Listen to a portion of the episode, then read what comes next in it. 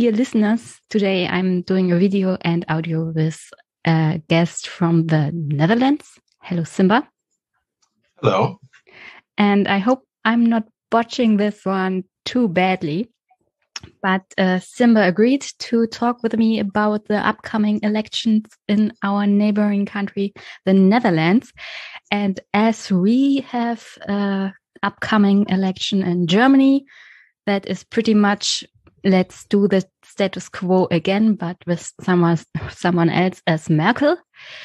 You will have that pretty much the same elections in the Netherlands this week, but you will keep your good Prime Minister Mark Rutte.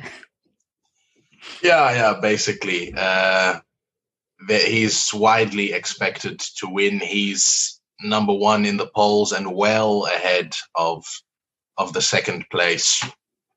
I think he has about, um, if you take percentage of the vote, it's about 25% that he'll probably get, which is about uh, 38 to 40 seats. And the next biggest party, the PVV, uh, could get anywhere between uh, 20 and 25 seats. So he's well ahead of the competition, and everyone else is below that. Everyone else is below 20 seats. Uh, so. Yeah, 20, 25% wouldn't be enough in Germany. but, but, maybe we could talk about why that is uh, pretty good in the Netherlands uh, a little bit down the road. But before yeah. we really get into all this political stuff, tell my listeners who you are. Well, yeah, uh, my name is Simba. I run a YouTube channel called uh, My Take. I have about almost 5,000 subscribers. And basically, I talk about uh, politics around the world, uh, basically doing political analysis and political commentary on uh, issues around the world. Uh, I did a video on the Netherlands a couple of weeks ago, and I'll probably do one again this weekend. But I've also talked about the United States, about the situation with Navalny in Russia, about the coup in Myanmar, about uh, Emmanuel Macron, uh, about a bunch of things basically. And who knows, maybe I'll also talk about uh, Germany when the elections come. Oh my God, you poor thing. Please don't. Uh, a little bit of warning. We just had a tiny bit of scandal.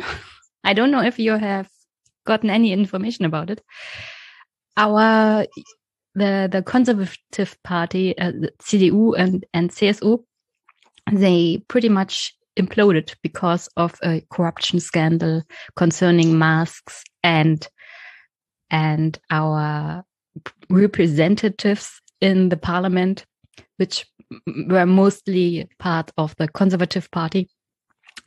They made money out of giving masks to the government. and it's oh, pretty yeah. big right now. wow. Look into that and then you will lose every every faith in people because the party is still at 30%.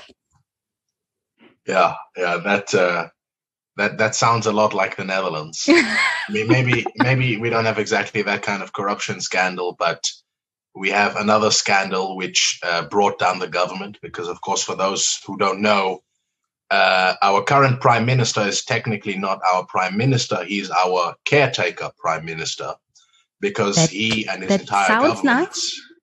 Resigned. Okay, yeah. Is he taking care of us? I, I guess maybe. yes, but yeah, no, yes, he actually because, uh, resigned. Because I, I, I, I watched your video. You made a video concerning this child care yes. benefits scandal. Turns out it's not a child care benefits scandal. It's a political scandal of really big proportions. As I could read in Germany about it, uh, they said it was more like uh, the print that the, that the basic principles of the rule of law were violated.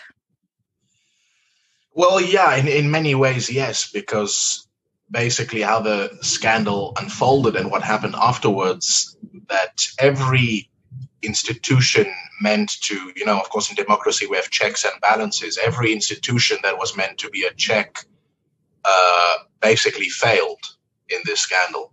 whether it was the parliament or the courts or other protection agencies.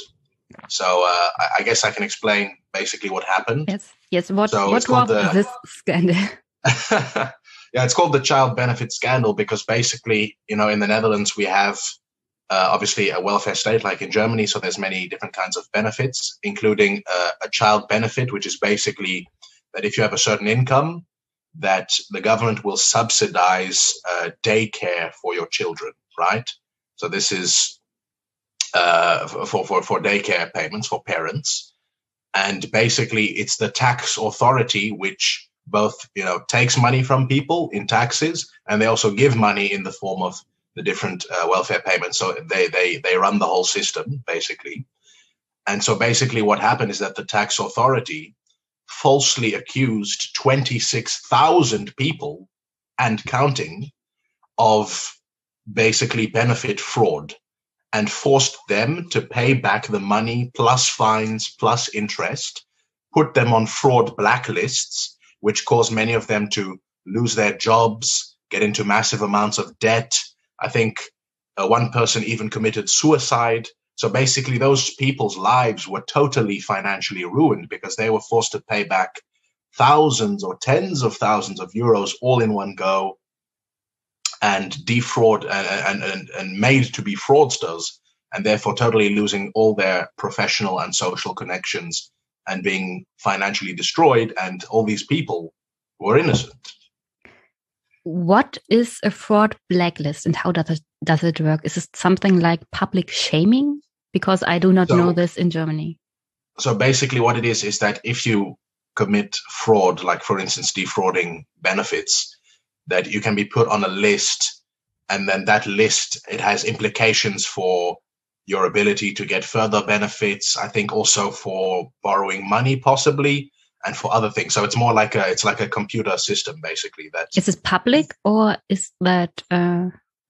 Uh, not, I don't. I don't think it's public as such, but it's it's used in the in the government systems.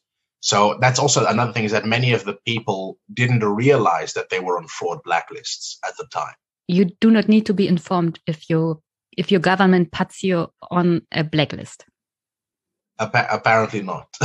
okay, you have no right to go against this in a court.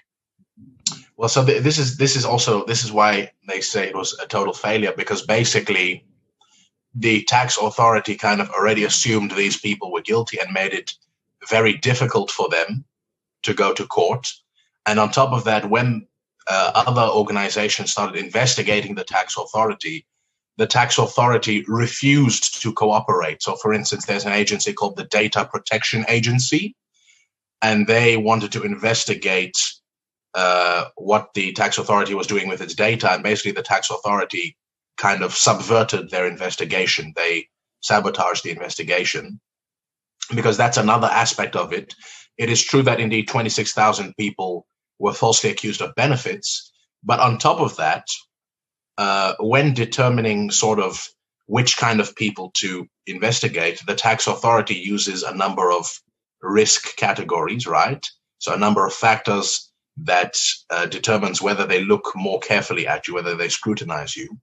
And one of the factors that they used was having a dual nationality, right? Mm.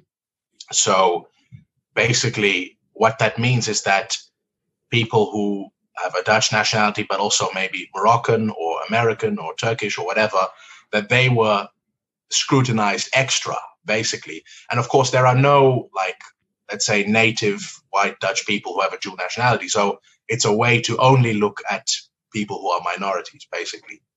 So, so it has of, an aspect of ethnic profile. Yeah, it's basically it's discrimination. Yeah, because basically out of the twenty six thousand people, 11,000 were ethnic minorities. So that's almost 40% of the total, which is obviously much larger than the population of ethnic minorities in the whole country. Hmm.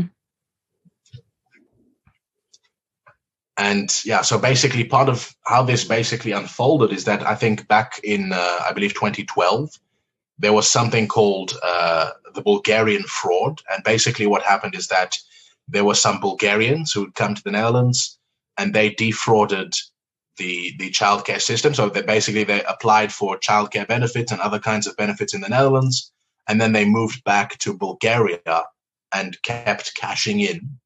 And that's illegal. And of course, that sorry, that's illegal.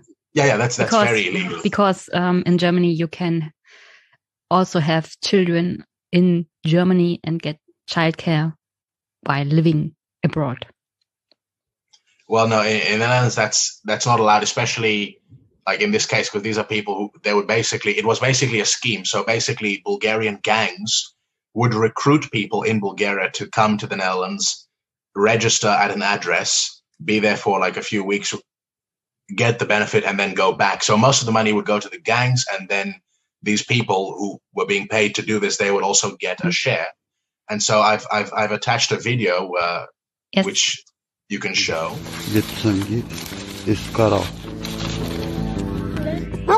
Wat blijkt? De meeste mensen in Ivanski hebben een Nederlandse bankrekening waar de Nederlandse Belastingdienst huur en andere toeslagen op stort. We willen weten wat er precies aan de hand is en vragen onze correspondent in Ivanski te gaan uitzoeken hoe die mensen aan een Nederlandse bankrekening komen. So it's in Dutch. You have to. Oh yeah, no, no, no. So I, I, just wanted to. I just wanted to show the images. Like, okay. you don't need to understand it. But so basically, what you saw in that video is an invest- investigative journalists who went to Bulgaria, and they found that there were in villages people with you know Dutch bank cards and Dutch tax documents, and they were basically bragging to their friends about how they were defrauding the Dutch government, waving around you know Dutch money and of course, this came on TV and this, you know, shocked and angered many Dutch people. And so that basically led to all the what, politicians. Was it a big problem? Was well, yeah, this, this is the thing, right? A big scale money losing thing for the Netherlands. Well, so th- this is exactly the thing. So what it led to is a massive kind of witch hunt by politicians to massively increase the level of scrutiny to fight fraud but, and I have some of the numbers.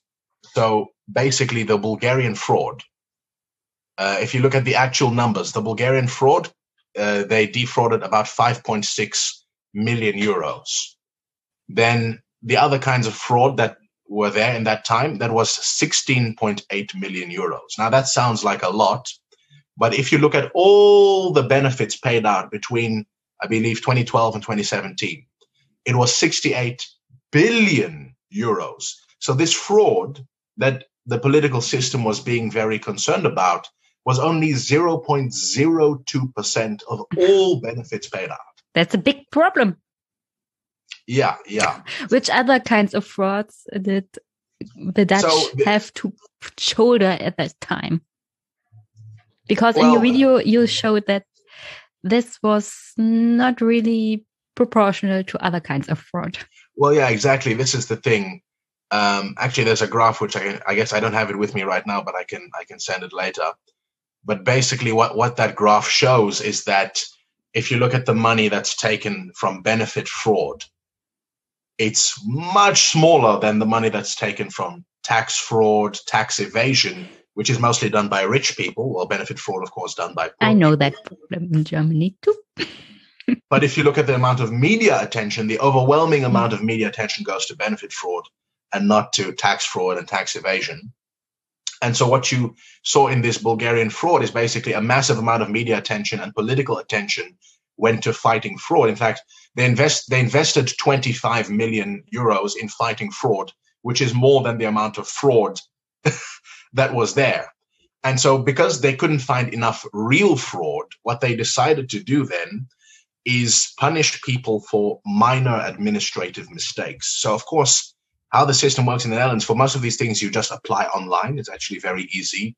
And you have to put in your uh, income data, your tax data, these kind of things, right? Very normal. And of course, a lot of these things are a bit complicated. So, most people, a lot of people sometimes make a small mistake. You know, a date is wrong or a number is slightly wrong. These are normal things in any country, right?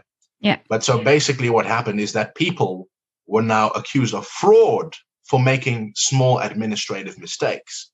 So they were suddenly told, you know, after two years of receiving benefits, well, actually, you've been defrauding the government. And so you have to pay back two years worth of benefits plus fines plus interest. And of course, if you get that, you know, that, that totally destroys you. And so the thing, and again, the thing is that most of these people didn't know that they were making these mistakes, and so they had really nowhere to turn to. How did it happen that the government punished people for little mistakes on this scale? And who's responsible for it? Well, it's a mix of things. So it's obviously the tax authority and all the bureaucrats involved. And the, the, the tax authority, there's even a lot of um, records that have come out now of, of correspondence within the tax authority of them, you know, celebrating being very harsh against against fraudsters and really almost enjoying it. And then, of course, the political system. And so the thing is that most of this occurred actually during the previous cabinet. So not this cabinet, but the previous cabinet, which also involved Mark Rutte and his VVD party, but it also involved uh, the Labour Party, which is kind of like the SPD, right? And so basically, the ministers at that time were responsible, which included, amongst others, the uh, well, he's now the former leader of the Labour Party. He had to resign just a few weeks ago. And of course, Mark Rutte, because he was prime minister. And I think the, the final aspect of this thing that I'd like to touch on is something called the Rutte Doctrine, because this is basically something that has been part of this scandal, but actually part of a lot of scandals in the Netherlands. The Rutte Doctrine is something, it's a term that's actually not even created by Rutte's political opponents, it's created by his own assistants and people who work under him because basically in uh, the Ritter doctrine is this idea that um, civil servants should be able to express opinions freely and not have that be uh, exposed to the public, right? Because technically civil servants are supposed to be neutral, right? But what it's really used for in practice is basically to hide government uh, correspondence. So basically, uh, in normal government affairs, you're supposed to write memos and document everything that's being said and done. But Rutte just made sure that everything was done uh, verbally, so not so writing anything he, down. So sorry that I. So he eliminated the paper trail. Yes, that basically is the most exactly. important thing. In I'm working at a government institution that's taking in taxes for people. So I work with paper. Everything I do, I have to put down. But that does not mean I'm not allowed to say my opinion. And even then, it's not put down, but that has not, nothing to do with my work. Yes, yes. So no, how exactly. how can he how can he tell the government employees not to put down their work? That is not their opinion. That's their, their work. Well, yeah, it, it, it, it, that's the thing. It's too high. So basically, what they do, for instance, we have like a freedom of information law. So you can request that certain documents have to be produced, but do- things that are sensitive to national security or things that are, are the opinion of civil servants, those can be hidden. So what they usually do is they take a document and they black out all the things that are national security or opinion of the civil servants. But in fact, there were even some documents where every single word was blacked out except for the, uh, and basically. So it, it was a strategy of hiding what's really going on in government. And Mark Rutte was responsible for that, not just in this scandal, but across basically his entire cabinet for a bunch, a bunch of other uh, political issues as well. So is this Rutte doctrine still implemented or did that go away as well with a scandal? Well, I, I, I suppose that he he would he would say that it's not being done anymore, but of course we don't know. Uh, of course, now it's the end of his term, so we can't really see. But who, who knows uh, in the next four years what will happen? How was this injustice uncovered? I pretty much imagine the government was not so keen in making this transparent for the people. So, so basically, over the years, slowly these people who were the victims started to organize and started to complain, and it eventually came to the surface. And eventually, basically, a parliamentary investigation was done by two politicians, uh, a guy called Peter Omtzigt of the Christian Democrats and a lady called Renske Leijten of the Socialist Party. And they basically comprehensively documented and exposed everything that was done uh, by the government in in a, in a report which came out basically in December, and since in December of 2020, And since that report has come out, it's put political pressure on the government and on politicians to resign. And so basically, what happened the first person to resign was the leader of the Labour Party, who had been minister at that time, but that was again in the previous cabinet, not in this cabinet. So in this cabinet, he was in the opposition actually, but he was leader of the Labour Party, so he resigned as candidate. And once that happened, it put pressure on the other people to resign. And so basically, the leader of the Green Left uh, threatened to call for a motion of no confidence. And so, to avoid that, Mark Rutte and his entire cabinet resigned uh, as a cabinet, as well as certain key ministers resigned totally from, from politics. But Mark Rutte has not resigned from politics. He's only resigned as prime minister. He's still running as the candidate for the VVD party. And again, as I've pointed out, he will be re-elected. So yes. he has and in the meantime, taken political responsibility. exactly. So he, he has taken political responsibility, but not really because it, it doesn't have any real consequences because mm. he's, he, he, he resigned, but he's still caretaker prime minister. So he's still doing everything that he normally does. And he will be re-elected anyway. So where, where are the consequences? So this scandal will not affect the elections in any meaningful way. What were what what were the reactions to it? Well, of course, you know, uh, people were well. Of course, I mean, the, the people were shocked in a sense, and and this scandal has been dragging out over, I think, the course of more than a year. So it's it's been on the news for for for for since I think the end of 2019 already.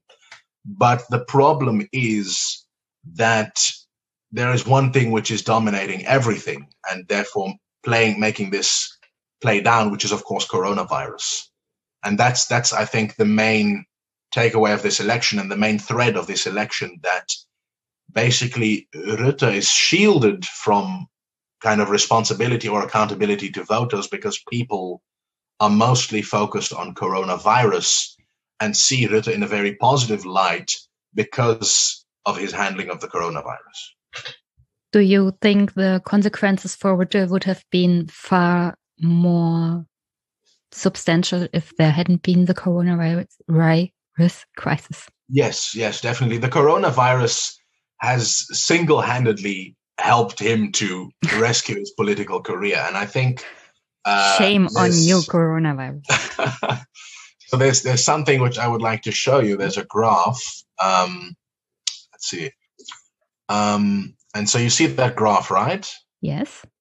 And the right, so, listeners do not see it, but yeah, yeah, yeah. the watchers will see it.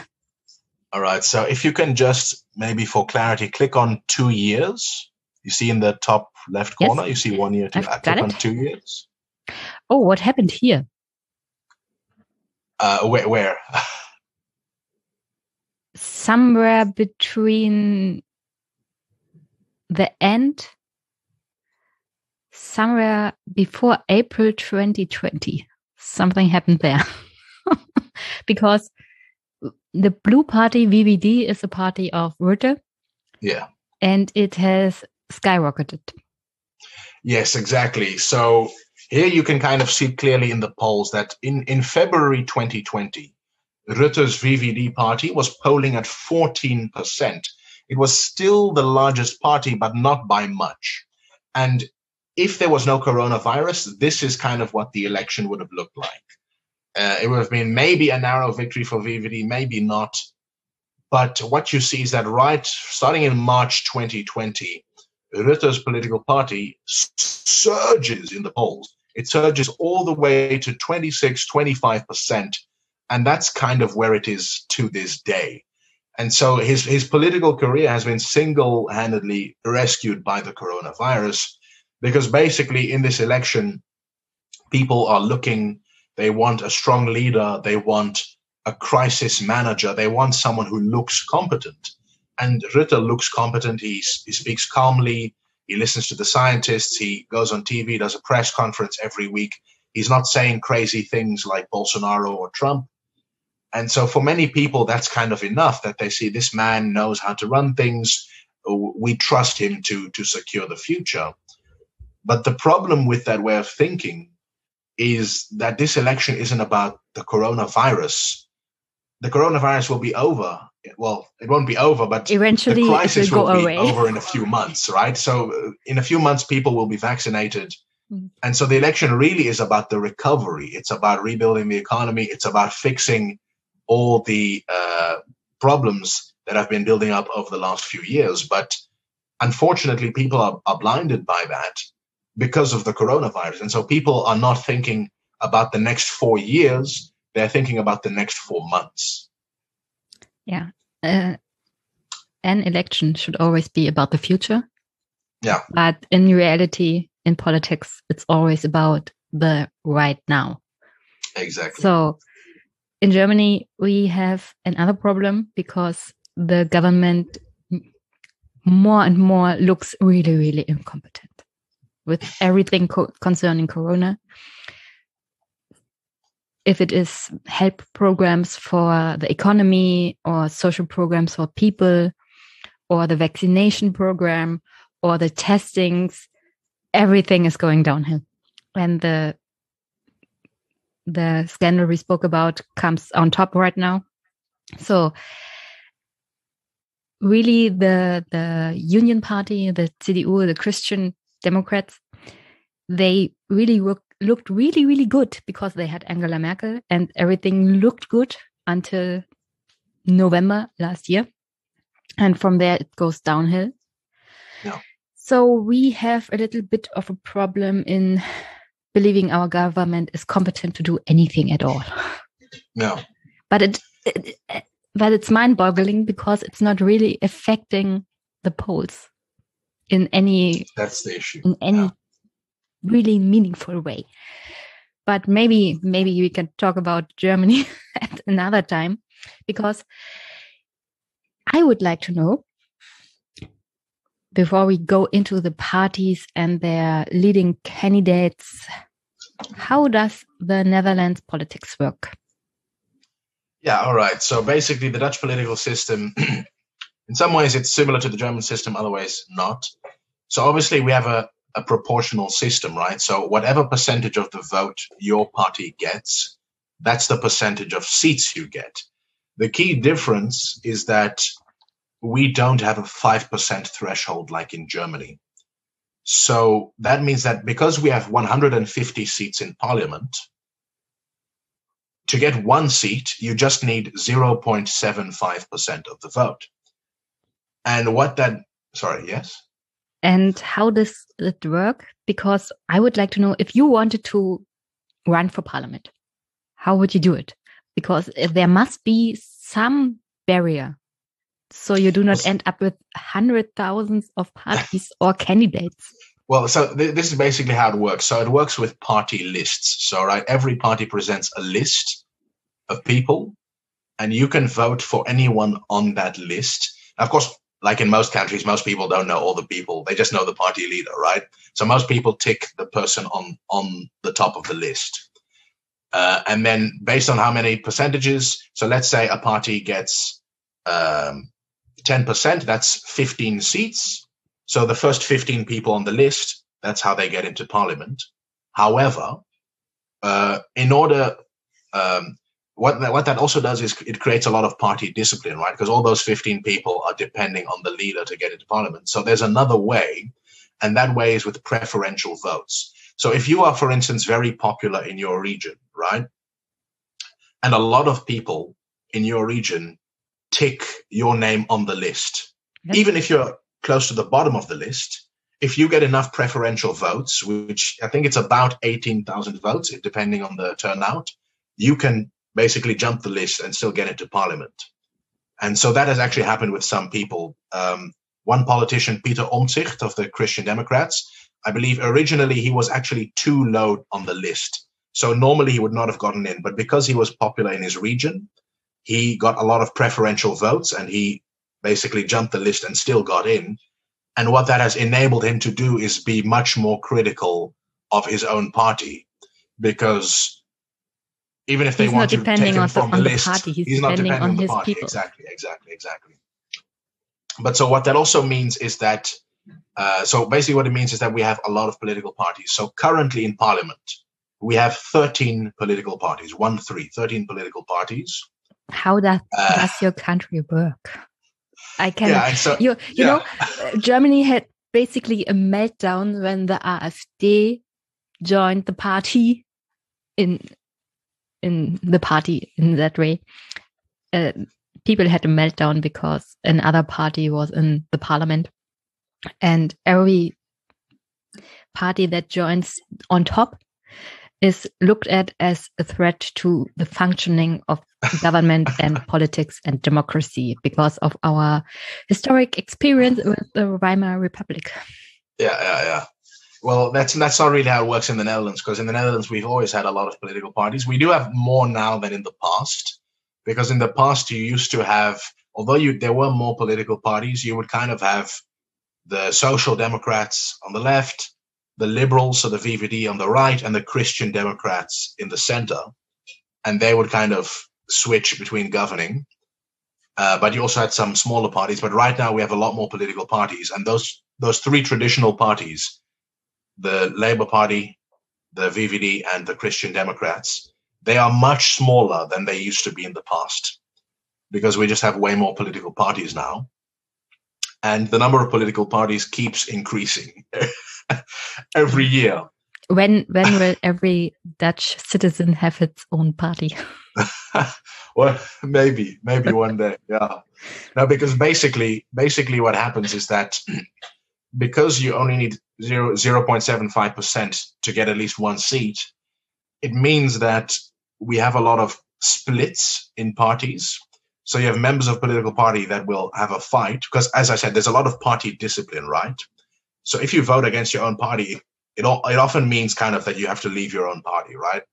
And so when that happens, those people, if they can get enough publicity and are well known enough, if they take their seats with them and in the next election they manage to keep win enough votes to keep those seats, you have a new political party in parliament. Sorry. And so what you get is that actually there's several political parties right now in parliament that that actually split off from existing political parties. So for instance, the PVV, which is actually right now the second biggest party, it's the party that's similar to AFD. It's uh, anti-migration, anti-EU. Geert Wilders, the leader, actually used to be part of the VVD, but he left the VVD because there was a disagreement about Turkey joining the EU. And he formed his own party and he got enough votes and he stayed in and now he's grown to be the second largest party. And the same applies Wilders was part of the Rote Party. yeah, originally, yes, he was. And the same applies to Denk. Uh, it was originally part of the Labour Party, um, but they they basically formed their own party, which is more focused on on Turkish and Moroccan interests. And so in that way, you can have splits from parties forming new parties, and you also have some totally new parties that have entered parliament. And it looks like in this election, we could have at least three more parties entering parliament. And the party of Rutte, the VVD, they will still get 25%? Yeah, yeah. So indeed, Rutte will get about 25%. But the problem is that every other party is getting uh, far less votes. So if we go back to that graph from Politico, which shows the polls. Hmm. Ah, yes. I still need to get used to the fact that everything that's above 1% can pot potentially get into the parliament because I'm automatically ignoring them. Yeah. No, indeed. So basically, if you look at that graph, you see uh, that the VVD is ahead at 25%. But in second place, you kind of have a bunch of political yes. parties. So you have 13%, 11, 10, 6, 7, 4. So you have a lot of parties kind of clumped together. So you have kind of one big party, the VVD, a bunch of middle parties, and then a bunch of small parties. One percent, one percent, one percent. Those would be mm. son sonstige others in our elections not even covered at all. no, that's the thing. In, in, the Netherlands, some of these parties actually get, I would say, even disproportionate attention, especially if they're more controversial. Because so basically, our system, it's I guess it's good and bad because it's good in the sense that everybody is represented. and people have a wide range of political parties to choose from. So, for instance, we have a party called 50 Plus, which, as the name suggests, it's for old people. It's basically a pension a pension interests party. It's a one issue party. We have the Party for the Animals, for animal rights and environmentalism. And we have another party, the SGP, which is a party for like ultra conservative Christians. And so these are parties that would not exist or would not be in parliament if we did not have, if we had a 5% threshold like you have in Germany. But it also means that those people would not be represented as well because they would have to join another party that they disagree with, that they agree with a lot less. Uh, the disadvantage of it is that it makes things more difficult to govern because you need more political parties to form a governing coalition. So currently we have four political parties in the governing coalition. So that's, as I said, the VVD of Mark Rutte, which is a, a liberal party. They support free markets and individualism and privatization. I guess maybe they're comparable to the FDP. Hmm. Um, oh yes, he he had um, welcoming words on the party conference of the FDP, uh, the Liberal ah. Party. So I was a little bit uh, surprised because I thought he would go to the CDU. Oh no, there no, he is. But there he is with the liberal with with, with the liberals. Yeah, no, indeed, he, he's he's a liberal. And then the the other governing parties is the the CDA, so the Christian Democratic Appeal. They are indeed like the CDU; they're a Christian Democratic Party. Uh, then the other party is uh, D66, which is a social liberal party. So basically, I would say they're the party that's most in favor of the European Union. Uh, they want more immigration. They want to fight climate change. They're very socially liberal when it comes to euthanasia, abortion, legalizing drugs. But I say economically, they're in the center. Mm. And then the final party in the coalition is the Christian Union. So obviously, the Christian Democrats, they don't really talk much about God, right?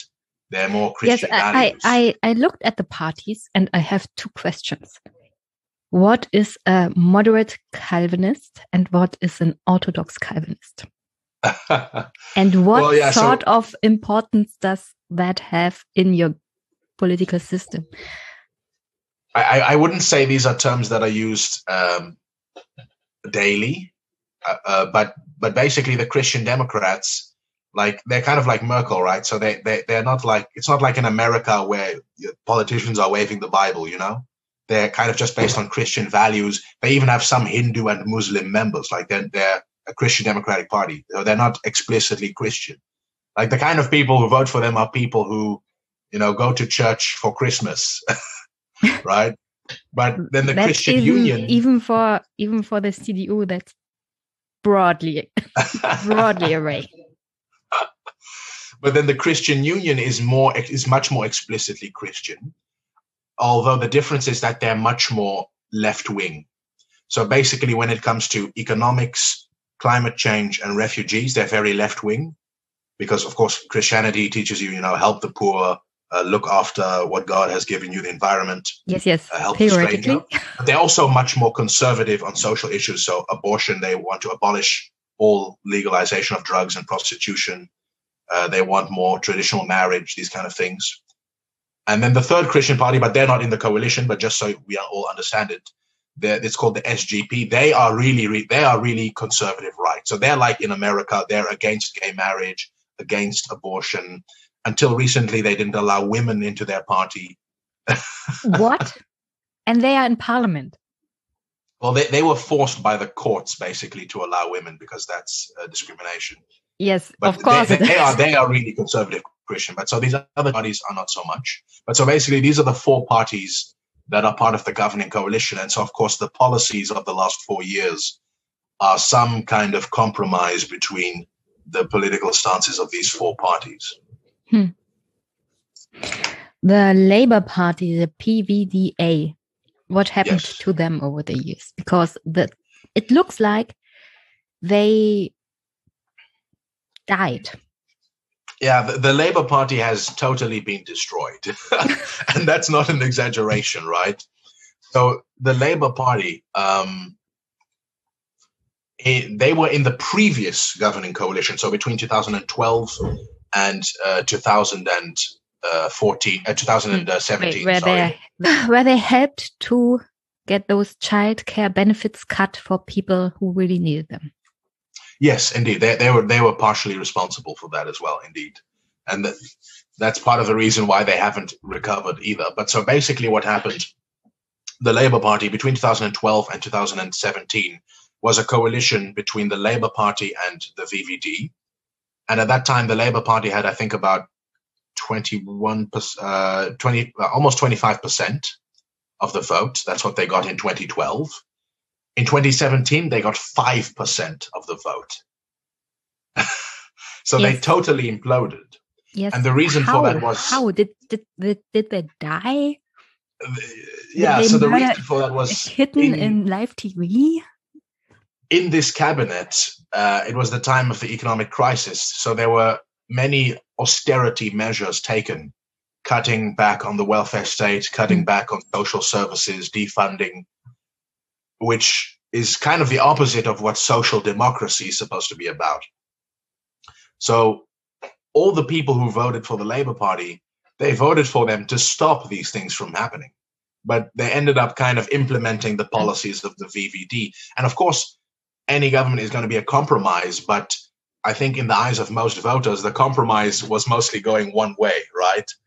And so people basically totally lost their faith in the Labour Party as a viable political party. Um, and although the VVD also lost votes between you know 2012 and 2017, it was not nearly as much as compared to uh, the Labour Party. and where did the the voters of the Labour Party go?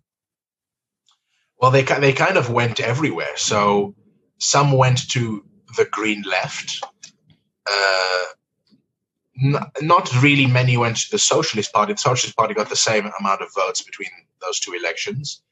Uh, some might have gone also to the populist right, possibly to, to PVV. Um, but this is also the other shocking thing is that in previous elections, when the Labour Party would lose votes, they would all go to, for instance, the Socialist Party, which is like kind of like Die Linke. They're more uh, radical left. So the votes would stay within the left wing parties.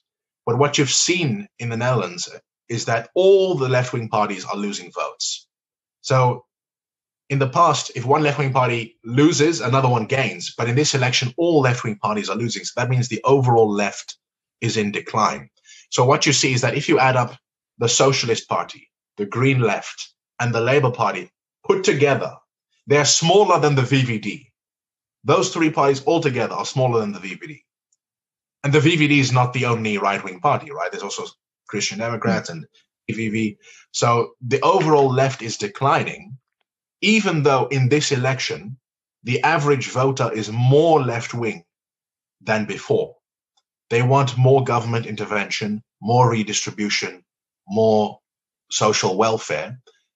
So they're becoming more left wing on economics, the voters, but they're not going to left wing parties. Why? well, yeah, basically, it's a mix of reasons. So, in, certainly in the case of the Labour Party, it's because no one trusts them anymore. They're, uh, so, they were starting uh, uh, sorry, to recover.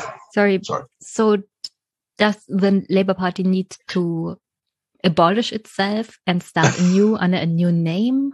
Because in Germany, the ST, SPD, the Social Democrats, they have a new candidate, Olaf Scholz, who's pretty much the face of of the politics that are pretty anti-social and which have cost the social democrats the labor party in germany a lot of votes and a lot of trust and they still they still pick that candidate and hope if they have uh, a makeover.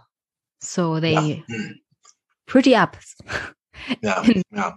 Now, so the, the problem with the Dutch Labour Party is that although they were slowly starting to recover some of their votes around 2019, because of the coronavirus, obviously everyone went to Rutte again, and because the Labour leader was implicated in the child benefit scandal, and he had to resign. That caused them to lose anything that they were gaining. So in this election, they will get their second their second worst result in history. The last election was their worst. This will be their second worst.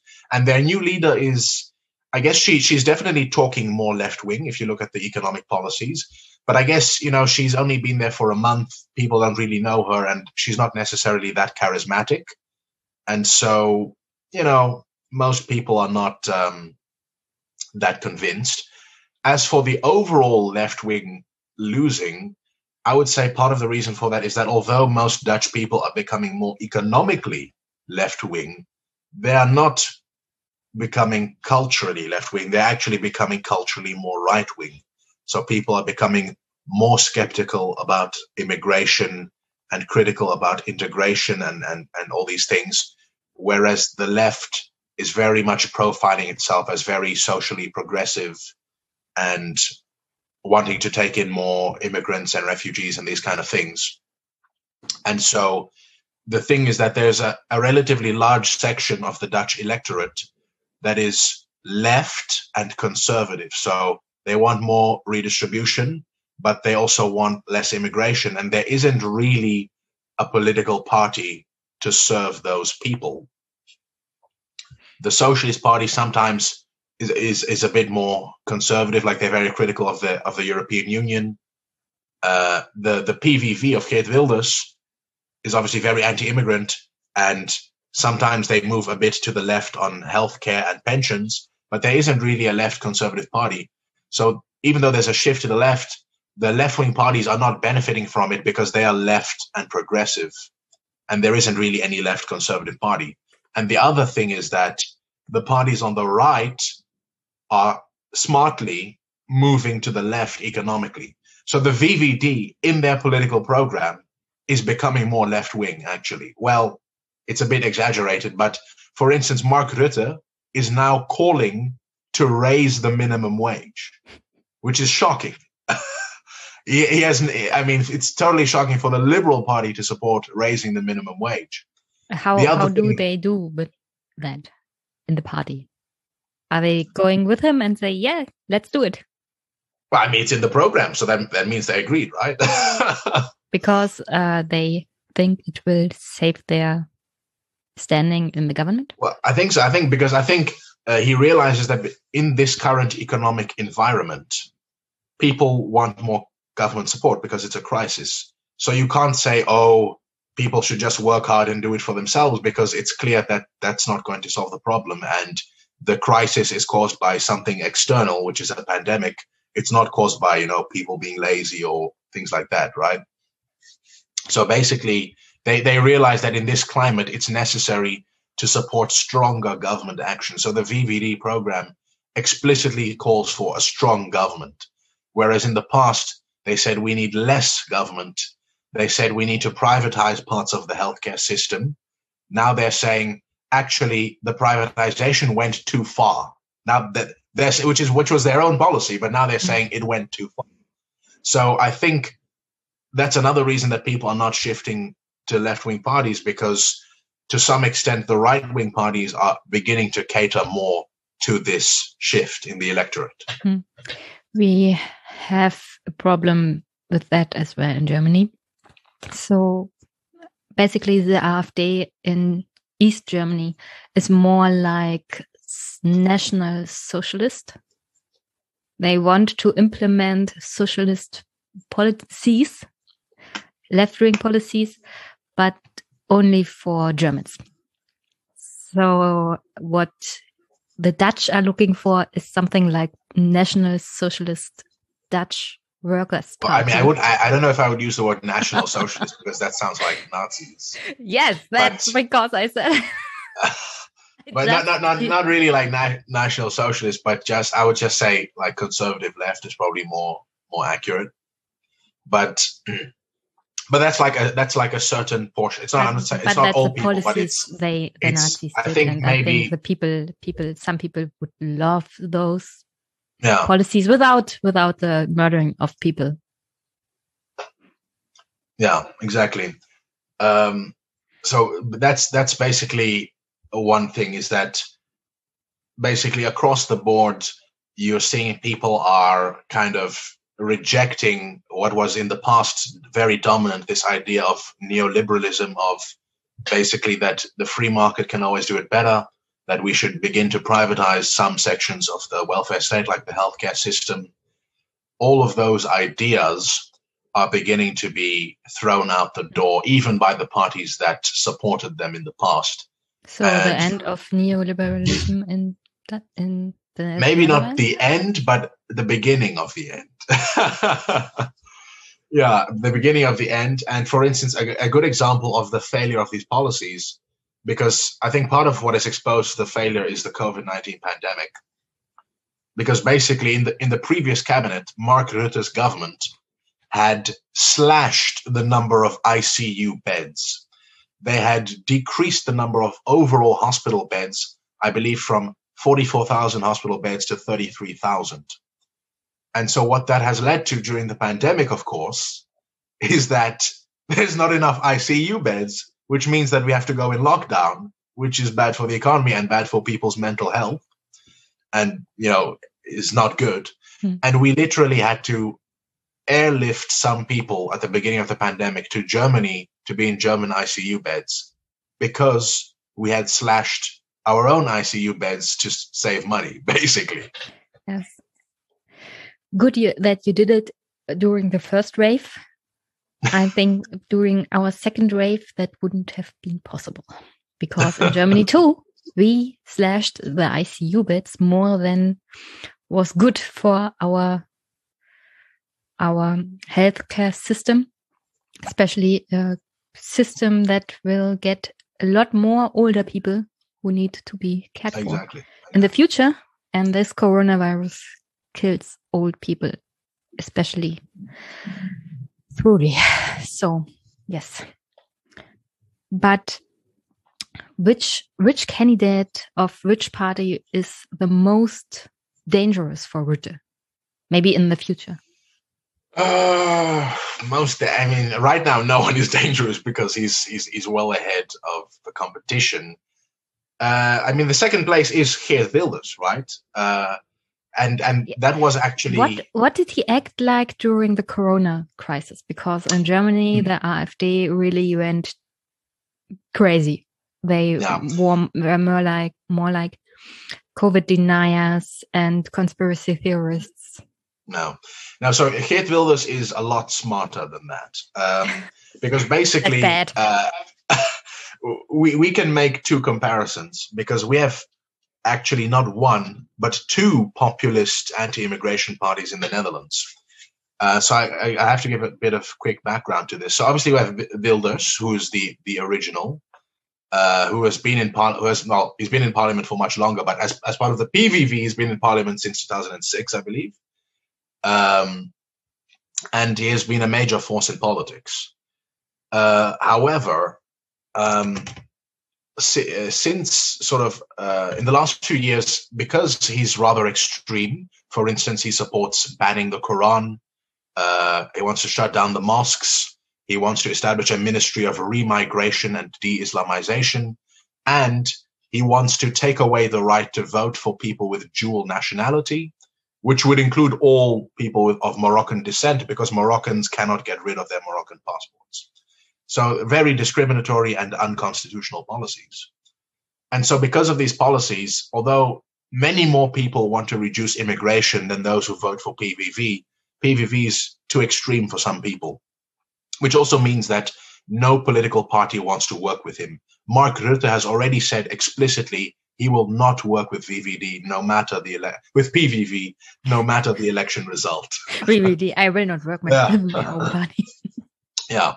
So basically, what that led to is that there's a lot of people who maybe would vote for a party that's against immigration and critical of the EU, but isn't so racist. If you want to, if we want to put it bluntly, we we would ha- we would like to have our racist party a little bit less obviously racist.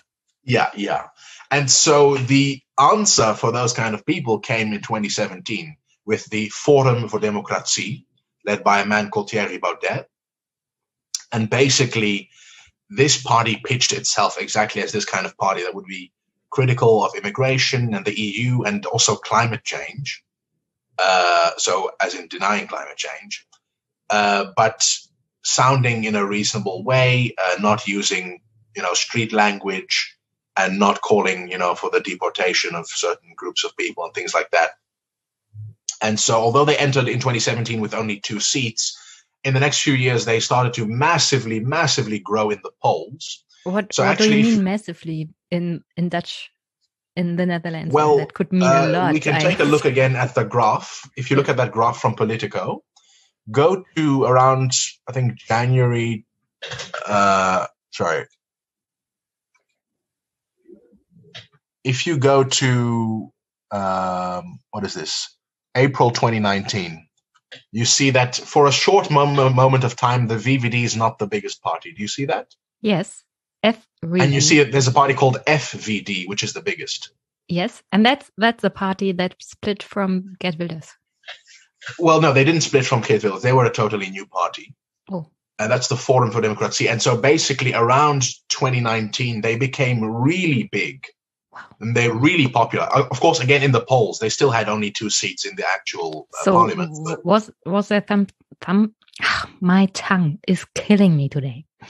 was there something that happened? Yeah. So basically, uh, what happened is that they pitched themselves as a as a better alternative to PVV, and so a lot of voters left PVV, and also some voters from the VVD who were too scared to vote for PVV, they said, okay, this is a party we can vote for. Yes. At the same time, uh, that was the time that a new climate change law had been implemented, which a lot of so the thing with climate change in the Netherlands is that most people in the Netherlands believe in climate change and they want to fight climate change, but they don't want to pay for it. and for instance, that many people want to build windmills, but not in their own backyard. Yes, so you yes, see, I know Germany yeah, yeah. So wherever windmills pop everywhere. up, people are complaining. Yes. And so in 2019 was uh, what we call the provincial elections. So in the provincial elections, you vote not only for the provincial government, but those provincial governments choose the Senate, which is the upper chamber of parliament, right? And so basically in those provincial elections, the FVD was the biggest party in the country. And they were really popular. And if they had continued on that streak, Thierry Baudet could have been actually even the prime minister right now. Well, not right now, but in, in, in next week. Except he kind of shot himself in the foot because basically, after that election and that huge victory, they started with massive infighting in the party. There was a scandal uh, to do with finances, and the party started to decline. But even in February, so so they went from about 18%, which was their high point, to about in February 2020, they were still at about 10%, which again, considering that they only have two seats, would still be a massive victory if they got that. But basically, once coronavirus started, they embraced coronavirus conspiracy theories. Yes. So, for instance, Thierry Baudet, he insists that there is no excess deaths because of coronavirus. So he is a coronavirus denier, not climate change denier. He's, he's not. He's he, he doesn't deny that there's coronavirus. He just says it's not deadly enough, and there's no excess deaths. So open everything up. That's so basically his position. It went downhill from there for the party. So it started to go downhill, and then I believe I think it was in November of 2020 it was exposed that in the youth division of the party, there were internal WhatsApp groups where they were basically saying racist, anti Semitic, and conspiratorial things. So, for instance, there was a guy who said, I will choose any party that can make the Netherlands 95% white. Uh, they were saying things about Jews, all these kind of crazy things. And basically, it led to everyone important in the party leaving and the party imploding. So the nice, not so racist party is racist. Yes. and so while FVD was imploding, and this is actually the genius of Geert Wilders, because part of the reason all this happened is because FVD is it is in a sense a democratic party because it has a lot of members and all of this. The PVV doesn't have those problems. The PVV has only one member, Geert Wilders. He's the only member of the party. Everyone else is not a member. But there are there are still other people who are in the parliament for the PVV. Well, yeah, yeah, they're, they're on the list, of course, but they're not a fit, they're not members of any kind of organization. that means he has total control over the parties, but it yeah, because he's the only one who's doing this.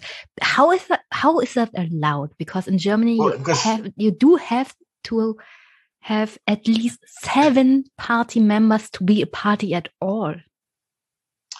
Um, no, because I think in the Netherlands you need a certain amount of signatures, right? So as long as you can get the signatures of people yes, yes, we, we have something like this too, so that uh, citizen can run for office. Um, he can run for for the parliament as well, but he cannot have a party of his own. No. So, so, so the thing with, with Wilders is, well, actually, technically, I think it is two members, himself and then something, I think it's called the Geert Wilders Foundation, so an, an organization. Basically, so, but what it means is that he has total control of the party, which also means he can keep out all the crazy people, which Baudet couldn't do. There are lots of crazy people in his party, which destroyed his party. Geert Wilders, everyone has to toe his line. And so Geert Wilders has been much smarter. He has not embraced coronavirus conspiracy but he has been very critical of the government's coronavirus in ways which I would actually, even though I disagree with his party, I would say most of his criticisms have been valid. So, for instance, he's pointed out, as I said earlier, that the government massively cut the number of ICU beds, which has made the crisis worse. That's that's true. Doesn't matter if Geert Wilders is saying it. And uh, the other aspect where he's criticized a lot is the uh, curfew, the coronavirus curfew, which was implemented I believe, in February. And so that basically created a lot of uh, controversy. So I, I have prepared a, a video because basically because the day. what I saw about the curfew were the riots. The bad, yeah. bad. So there were massive riots. Riots and hooligans. Yeah.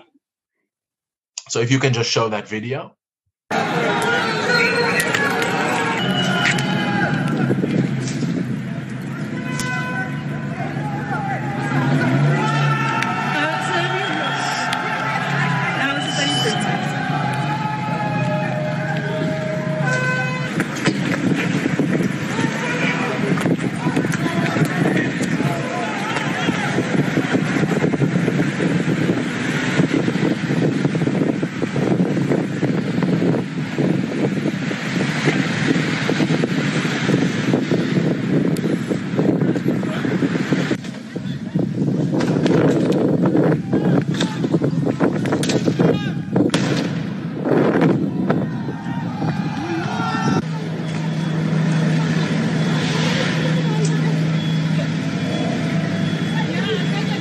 I think it's not about what she says, but what the picture shows because yeah, it's in yeah, Dutch. Exactly. yeah, no, no, it's it's what you see: uh, explosions, rioting. So, so basically, yeah, uh, but the, but I'm sorry, it's not so different from especially bad football games in some cities in Germany, or maybe the first of May at any given day so it's not that bad. Well, yeah. So basically, what happened is that uh, around February, the government announced uh, that because of the British uh, variant of the coronavirus, which is obviously much more contagious, that there was no extra measures which they could take except for one measure, which we had not implemented until that point, which was a national curfew which Why it would be the first national curfew since the Second World War when uh, Germany was occupying the Netherlands. Why didn't they implement a curfew? Because I got a curfew pretty soon on my on my city level because here everyone can say our citizens the citizens do not get out because it's dangerous. Yeah, no. So uh, in the Netherlands, a curfew is not it's very the Netherlands are a freedom loving people. uh, the government telling people when they can and cannot leave their houses is not really something that's accepted, um, and it's it's seen again as something very authoritarian. Again, the last people to implement a curfew were the Nazis, so it's not really something that's very popular. And the other reason is it's not, at least initially, it wasn't that clear that it would work because the logic was sort of okay, so the curfew would be from nine o'clock in the evening till four thirty in the morning. But how would that stop anything? Because some people say it will stop illegal parties, but illegal parties are already illegal. So how would a curfew change that? And the other thing is that if people are no longer allowed to visit each other in the evening, they would just do it earlier in the day. So it wasn't clear that it would work. And of course, it's a very kind of authoritarian measure. And so it was quite controversial, but it made it made it through Parliament.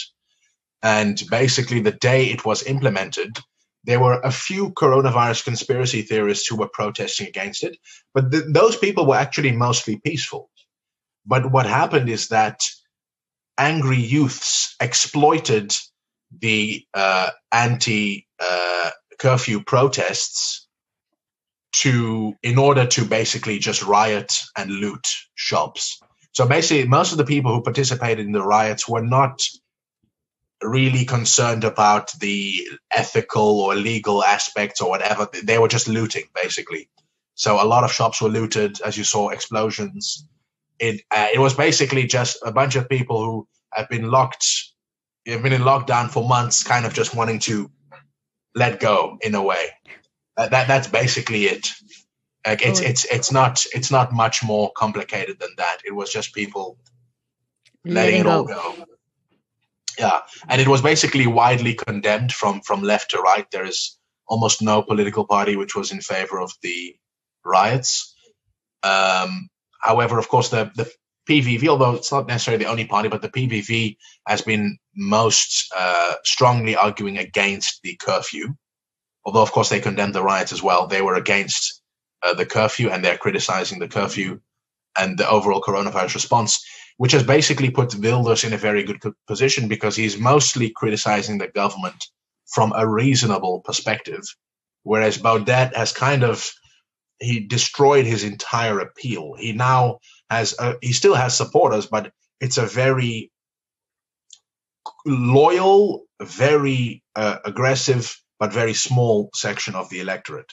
So if you look online, like his supporters are everywhere. Like there, there has a lot of support. He has lots of followers on Twitter. His YouTube videos get a lot of views, but it's a relatively small section of the electorate. So he currently has two seats, and the polls show he could get four. Whereas in the beginning of 2020, it would have been 15, and in 2019, it could have been 26. And so he kind of shot himself in the foot, basically. Yeah. The good thing about the AfD is they do not disappoint in being stupid. because if they had acted like Geert Wilders is acting in the Netherlands, they would have wiped the floor with every other party. I'm pretty yeah. sure. So if they hadn't been so coronavirus conspiracy or so stupid in general, they wouldn't have been able to go down the hill as well. So. I'm pretty hopeful they stay stupid and do not learn no, from Geert Wilders. no, no, Geert Wilders has, has been handling himself very well. So depending on the polls, he currently is sitting on 20 seats, uh, which I think is about, what is it, 12, 13% of the vote. So, and he will probably get a few more seats. He could get anything between 20 and 25 seats in this election, which will again put him again as the second largest party in the country. But again, it, it, it, sort of depends how you want to look at it, right? He's the second largest party, but with, you know, 13, 14%.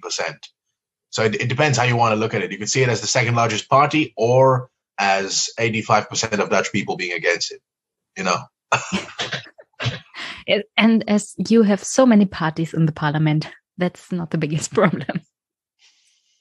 Yeah, exactly. This is kind of the thing about the coalition system is that there are no parties who want to work with him anymore. Well, except for, of course, uh, Forum for Democracy, but all the other mainstream parties have refused to work with him uh, because his party has been is is too extreme. It, it is just too extreme, and his policies are would go against the constitution. Like the only way they could be implemented is if he would win, if his party would win a two third majority, which is impossible. Even fifty one percent is impossible, but a two third majority is totally impossible. So, as we learn from German history, it's not always repeating itself. So you can have a country without a threshold where the second largest party does not take over government. Well, yeah, no, because that that that's the other thing. The the more interesting thing actually about the election is not the results, because we kind of already know the results almost. I mean, I don't want to like uh, shoot myself in the foot or something, but it's kind of clear what's going to happen, right? Uh, but the more interesting thing is which coalition yes. will be formed after the election. Before we before we come to the coalition, just shortly, what are the problems of the Netherlands in the next four or more years? Because as you told at the beginning of our conversa conversation, people are voting for Rutte right now because of coronavirus and they no. trust or, be or believe in him to be a good leader. But that does not concern the problems your country and the society have. So tell me, what's the mood of the people and what are the real problems? No. So there, there are several problems. Obviously, uh, relating to the child benefit scandal, it's it's fixing the benefits system and the system of accountability. So, uh, uh, oh, I think I didn't mention, by the way, for the viewers, the, the people have now been given compensation. So after much scrutiny and pressure, finally the victims are now, they will get 30,000 euros in compensation each, plus more for those who need even more than that. Uh, uh, some people have lost their homes and yeah, yeah. lives have been destroyed. People got divorced. Someone killed himself. I think 30,000 exactly. is not really enough but yeah, at least it's something. But but to prevent this from happening again, there there are different proposals. So some want to because uh, basically there are all sorts of benefits for different things. There's like rental allowance for for helping with rent. There's one for helping to pay for health insurance. There's the child one. There's all sorts of different ones. Mm-hmm. So some people, for instance, want to simplify it by just having one one payment that depends on your income, kind of like uh, they call it a negative tax.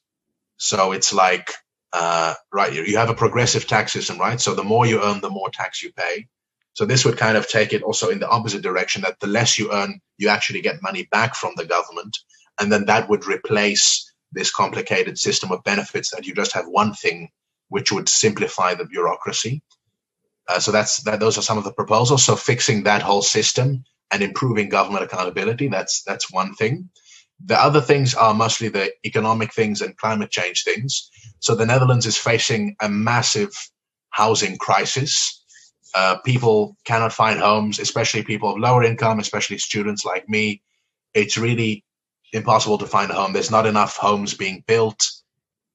Uh, so basically, finding a way to fix the housing crisis, that's one of the biggest issues. Um, one of the other crises is climate change, of course. Uh, you know, in 2019, they implemented the climate change law, which included uh, 600 proposals to fight climate change and to get us in line with the Paris Agreement. But of course, no, it's not enough.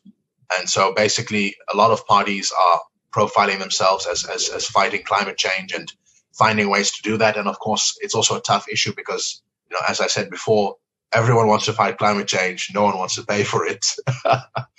so finding a way to, for instance, uh, with windmills, you know, many people hate windmills, but they found that in cases where they allowed the local community to benefit from windmills. So basically, they get paid to have the windmill. Then suddenly they like it. So again, if, yes, if I, I, I'm, I'm not surprised, but we have the same problems in Germany.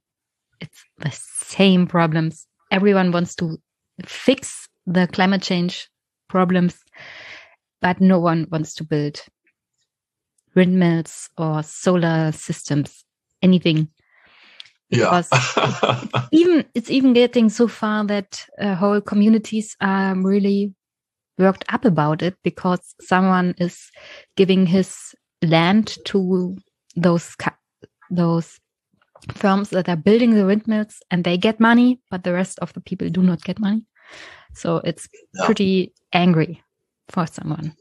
Now, so climate and climate change is also kind of controversial because basically uh, some policies will directly hurt certain groups of people.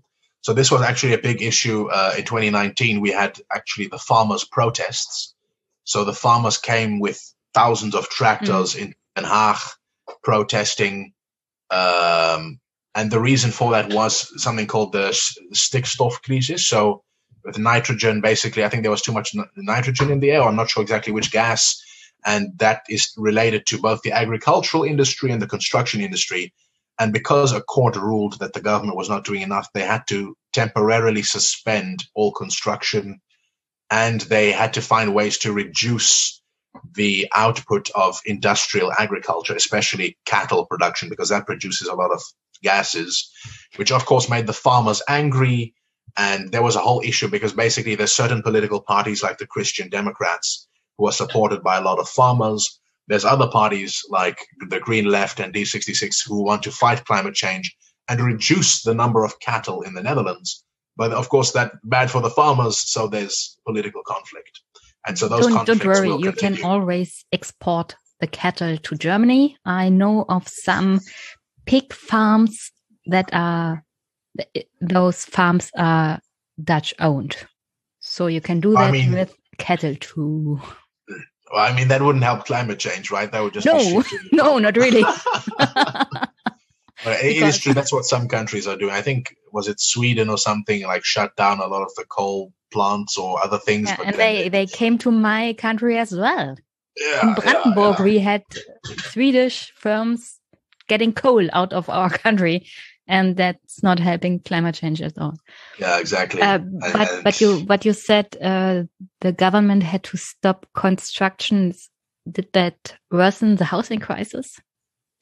Uh, yeah, that's that's exactly that's that's the problem. Is that there is a direct conflict between building houses and industrial agriculture. Like the two cannot go at the same time. So if we have to build more houses, it means we have to decrease agriculture, which is bad for farmers, but it's bad for, e.g., people like me, that there's not enough housing. And so there's a direct political conflict. Mm-hmm. It's also, you see differences between urban and rural areas. Parties like the Green Left and D66 are supported by people in urban areas, in cities, by young people, by students. Parties like the Christian Democrats are supported in the rural areas.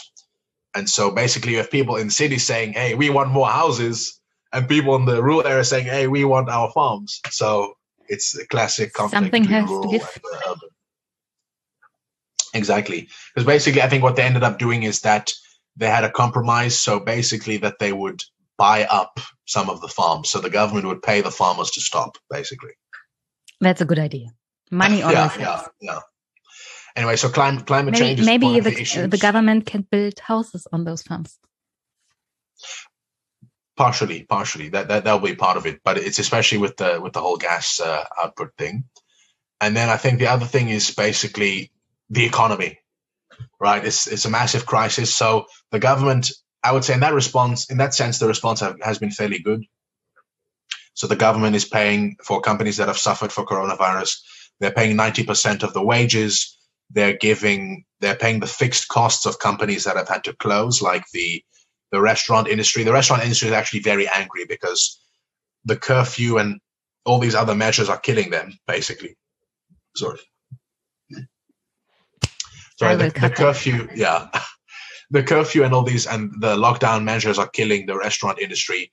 And actually, a couple of uh, days ago, there was an illegal I, I want to say strike, but it's the opposite of a strike. They illegally opened up a lot of restaurants across the country. They strike so by working. They they reverse strike. Yeah, they strike by working, and yeah, as a form of as a how, form of protest. How did that play out, and how big was it? Was it? So basically, what they did is that um, because coronavirus doesn't spread that much outside, the restaurants are saying we should open up the it's called terras, which is like the the outside section of a restaurant. You know, you can yes, sit outside. Yes, we have that. Too. And then exactly with social distancing and and hand washing and all of that. They're saying we can do it safely. So ba- they basically illegally opened up the outside part of the restaurant and accepted people to come and uh, drink coffee and everything. And basically, although the police eventually shut them down, they didn't give them the 4,000 euro fine, which they were supposed to give. Because, well, I mean, yeah, I wouldn't. they, they don't want to. I, I wouldn't give want to everyone like 4,000 euro policeman as fines. well. Sorry? I wouldn't be want to be the policeman who does. That. Oh yeah, oh yeah. Now that, that that's the thing. The, the many of the police, uh, some of the police spokespeople have come out and saying that they, when the curfew was originally going to be implemented, they said we we don't know about implementing this because it means we have to devote our resources to fighting this problem where we can't fight uh, real crimes and things like that. So it also some of the police are a bit frustrated by by the measures. Um, so basically, yeah, the economic recovery is going to be one of the main things. Uh, what do we do? What do we invest in? Um, a lot of parties are talking because, for instance, under under the Rutte administration, previously they abolished the system of free university education.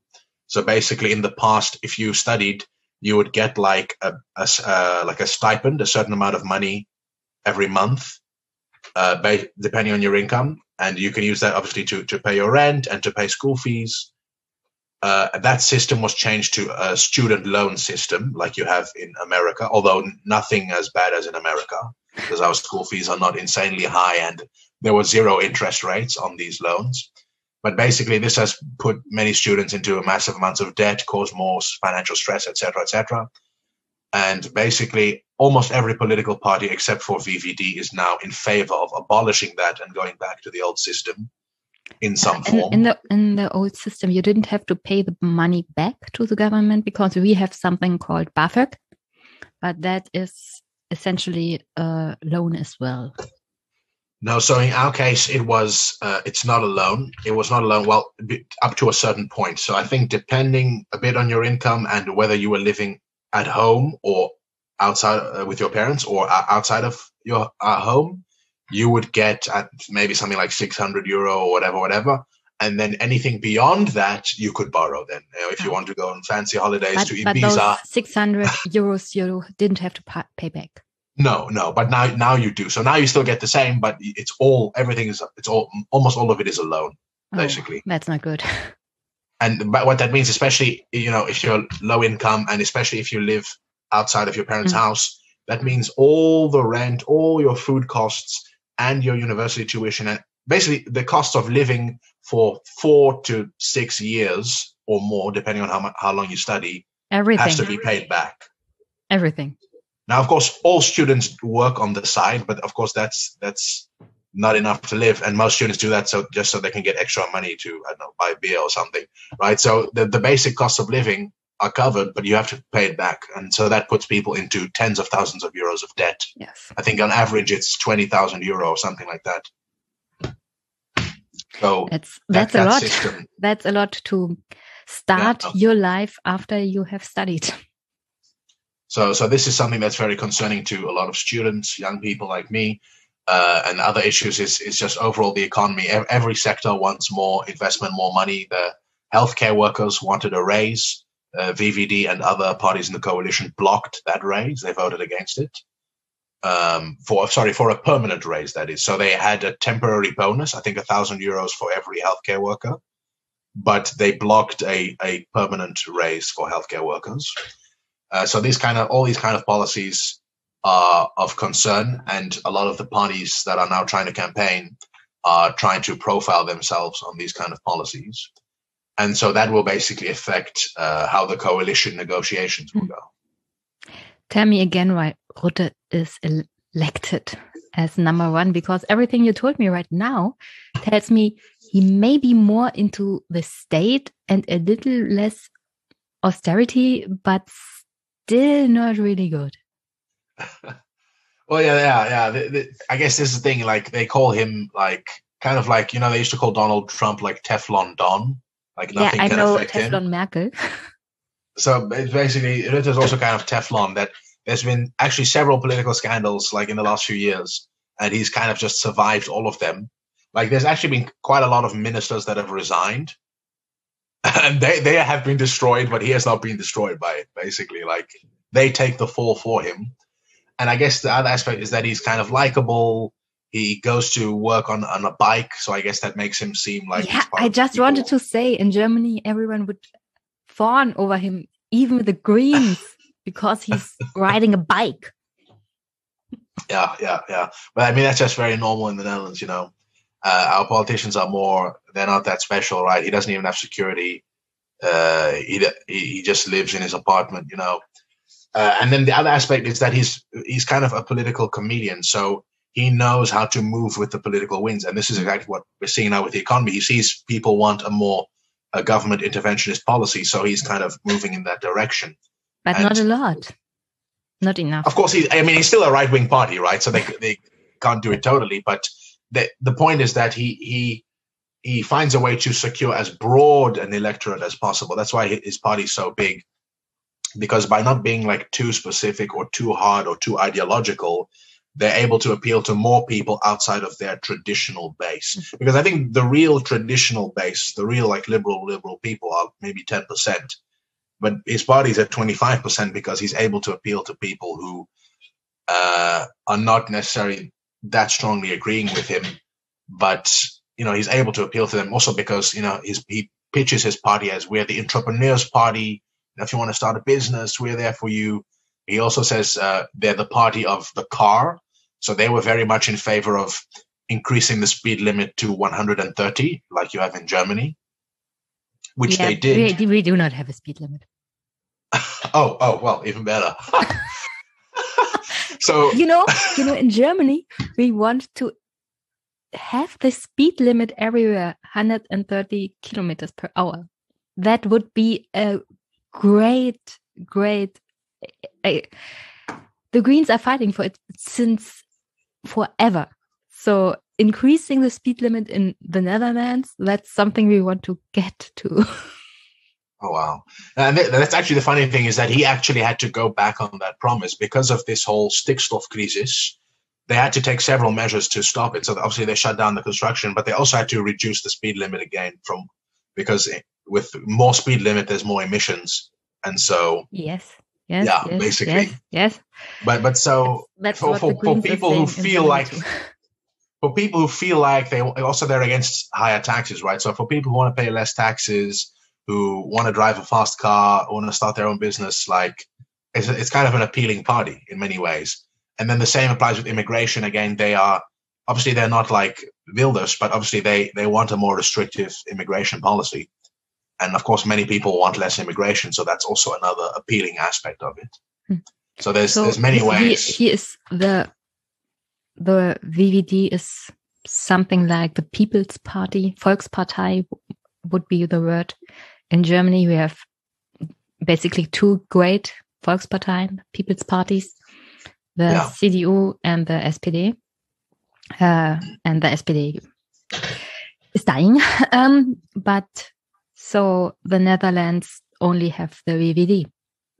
Well, I mean, that's literally what it's called. VVD means Volkspartij for Vrijheid and Democratie. So uh, it even says in their name that there are people. But, but, but yeah. in, in the Netherlands, Volkspartij does not necessarily mean a big Volkspartij. Well, we used to, as we used to, it used, they used to have three. It used to be VVD, Christian Democrat CDA, and Labour Party, PvdA. Those used to be the Volkspartij, but both the CDA and the the Labour Party have kind of collapsed in the last few years hmm. from their former glory. Because again, those parties used to win 40 seats, 45 seats. But now CDA is at 20 seats. Labour Party might win 12 seats in this election. Well, so, and what happens after the elections? You told me coalition building can be tricky. The last time it needed 225 days that was the longest since World War II. How did the country survive without a government? Well, uh, this may seem very strange to Germans who are scared. I think when the coalition formation takes anything more than what a few days, a few weeks. yes, yes, we went insane when it lasted more than three months. But in the Netherlands, it's uh, people are a lot less scared I mean, the last formation, as, as you said, took 225 days, which uh, was the longest in history. Uh, and I don't know how long this one will take, to be honest. But that's again a product of the system because we have so many political parties. Uh, there are many more interests to be taken because again, in the past, the coalitions used to be of two parties, maybe three, but now the coalition is of four parties. And if it wasn't for coronavirus and the VVD going into the sky, there probably would have had to be at least five parties in the coalition because the landscape would have been so splintered. Now, because the VVD is big again, that's not, that that won't be necessary. They need only four parties again. So basically, there's several possibilities. There's a possibility that the current coalition just goes on. So because based on the polls, there's a high possibility that these same four parties will win enough votes together to form a majority. So that's very possible. Um, so again, it could be it'll be VVD, Christian Democrats, Christian Union, and D66. The other possibility, and this is becoming increasingly likely, because more and more political parties, even parties that before would have rejected it, are considering becoming part of the coalition and working with the VVD. So, for instance, the Socialist Party, right? So, so m- most political parties say they refuse to work with PVV, right, because they're too extreme. The Socialist Party says they refuse to work with the VVD because, I mean, they're the opposite. Like the VVD is liberal, they want free market privatization. Socialist Party wants the opposite, right? So, but this time the that Socialist would never Party happen say, in Germany. Here, the coalition since like the birth of my brother 17 years ago, the coalition was CDU, CSU, and SPD. So the Labour Party in Germany is working together with the conservatives. Well, I mean, the, the Socialist Party is not the Labour Party. The Socialist Party is like Die Linke. They're more radical. So the Socialist Party is now saying they want to be part of the coalition. Like they, they will consider it. Of course, I mean, it doesn't mean they will be and they have to negotiate. No, no, uh, Labour and Socialist is so Sozialdemokraten, Social Democrats. It's, it's the same party for me. Oh, no, no, but in theirs it's different because the, the Social Democrats is Labour. So they are center left and the Socialist Party is radical left. Oh, okay. So it's like Die Linke. You know Ah, Die okay. Linke, right? Sorry, Yeah. sorry. So that that's what I'm saying. So even the radical left is saying maybe we will work with VVD. Also, the Party for the Animals, which they want to cut the number of uh, cattle in half, which is kind of a bit extreme, especially for the Christian Democrats. They bloody say they are ready to govern. They are ready to govern.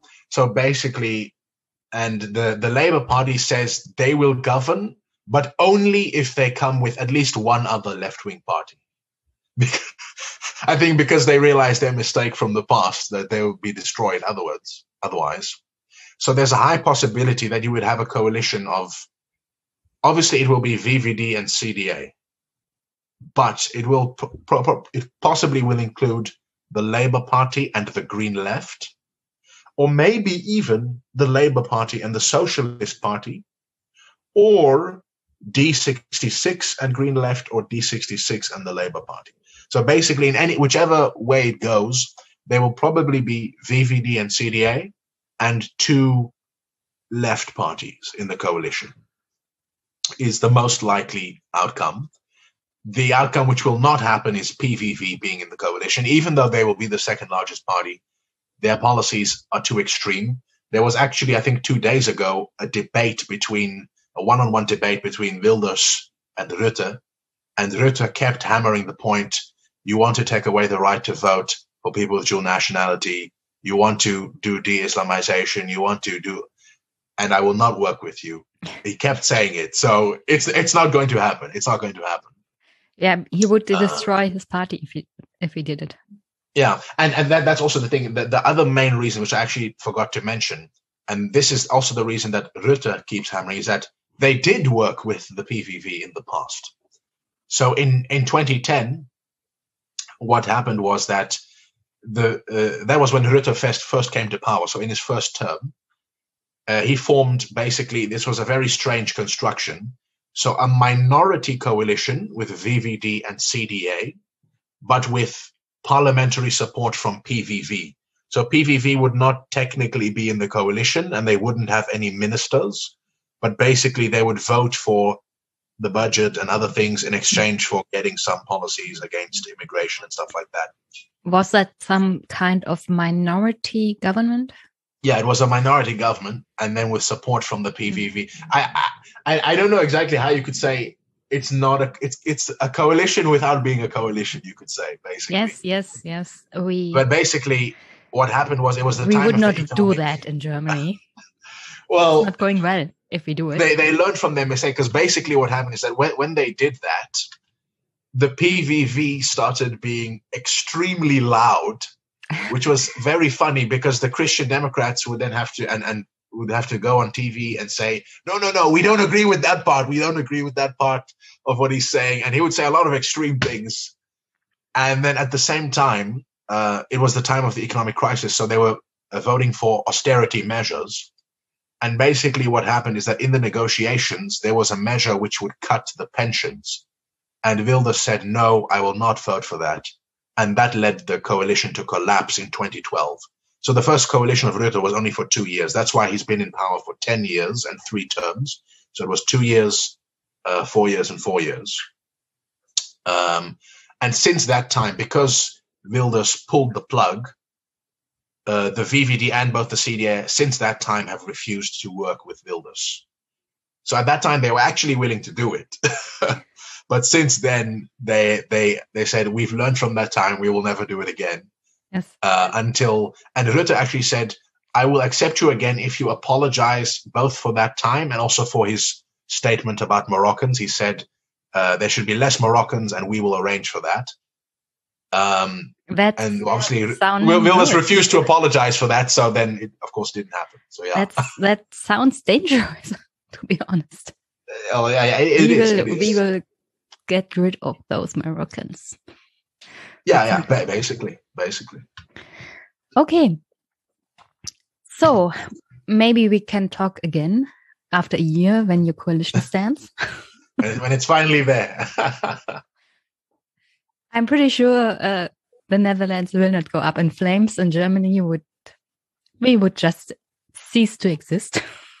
no, I mean we our already have media, a caretaker our government. media circle cannot think without a functioning government after three months of coalition building process.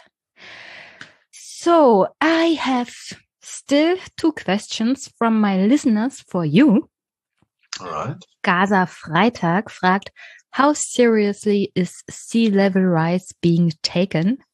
And to complete that question, Prima Lima wants to know, perhaps not entirely up to date, but as a coastal inhabitant, I am interested in whether every government in the Netherlands gives priority to coastal protection across party lines. Is there any substan- substantial planning?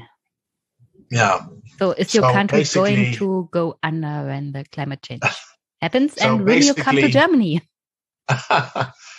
so basically, no, because the Dutch people have been fighting water for over a thousand years, and mostly we've been winning, except for the Great Flood of 1953.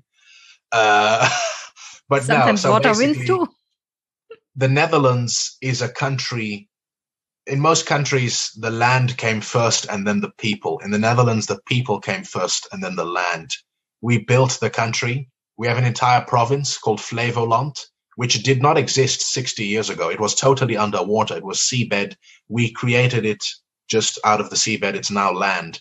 The Netherlands, we have massive dikes which were built uh, and they keep getting expanded and renewed. And the sad thing about with climate change is that while countries like Bangladesh will flood, the Netherlands is a rich country. They have the money, so they will just raise the dikes.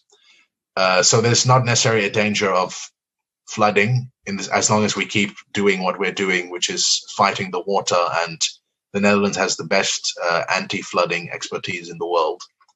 So, but of course, the best thing we can do, of course, is fighting climate change so that we can stop it from happening in the first place and yeah, hopefully that will happen after this election. And here I got my hopes up that those really good Dutch football players will join join Germany. Uh, no, no, country no. goes Uh, actually, I'm I'm below sea level right now. As we speak, I'm below sea level. that would be disturbing for me i do not like heights but I, but I could not live under sea level that's disturbing really, really disturbing michael brandner fragt uh, michael brandner is asking do you have voting computers that can be hacked as easy as easily as ours Vote? No, no, we we don't vote with computer. Oh, that's actually one thing I forgot to mention. Right, the vote, the whole voting uh, system of coronavirus. Yes, yes, So- and why? Oh, that's something I forgot to ask you when we started. Why do you vote in the middle of the week and not at the weekend, like every normal human being would do? I'm, I'm actually I'm actually not even sure about that. I, I wouldn't we in answer that. Germany we have a whole culture culture around going to vote on a Sunday. Oh. we we do No. not we do not use our work time to go and partake in the democratic system we do that on our free time Yeah, no. So basically, uh, in the Netherlands, we don't use uh, electronic voting. I think they tried it once in 2006 and it failed. There was a scandal. So we vote with paper, which is the safest way. Uh, the other thing is that with coronavirus, uh, what they've basically done is that there's going to be three days of voting. So the official election day is Wednesday, March 17th. But you can also vote on Monday and Tuesday, especially the people who are part of the vulnerable groups. You can also vote by post if you are over the age of 70. So they are they are they are taking basically measures to ensure uh, that the vote will be safe. i'm sorry Uh, I, yeah. can young people vote by post because we have that in germany for every for every I, voter if we I might be fact check on this, but I, I don't. They might have changed it, but I don't think so. I think that it's only old people. Okay, something to change in the Netherlands as well because we can do it if we ask for it. You can No. vote by post if you're 18. Well, yeah, no. So basically, it's going to be a three-day election. Uh, the troubling part is that this party that I mentioned earlier, Forum for Democracy, which is spreading coronavirus conspiracy theories, they also took another page out of Trump's book. They are insist they they suggested that the election might be not trustworthy. um, You want to fraud your government by voting badly? And on top of that, he called for the creation of a civilian army. What? What the? Yeah, like a, a, people's army. Like he, I think he, he he would say that it's metaphorical, like oh we should rally, but it kind of sounded like he was basically doing like Trump and calling on people to, you know, I don't know. we saw what, happened. what, are they supposed America. to do? I don't know, just form an army. Um, Because of course, he can't say it directly, but you know, uh, if you tell people we that the can- government is lying to you, Yeah. we, uh, there's a thing in Germany. You can go to the voting places after the election and look while they count the votes.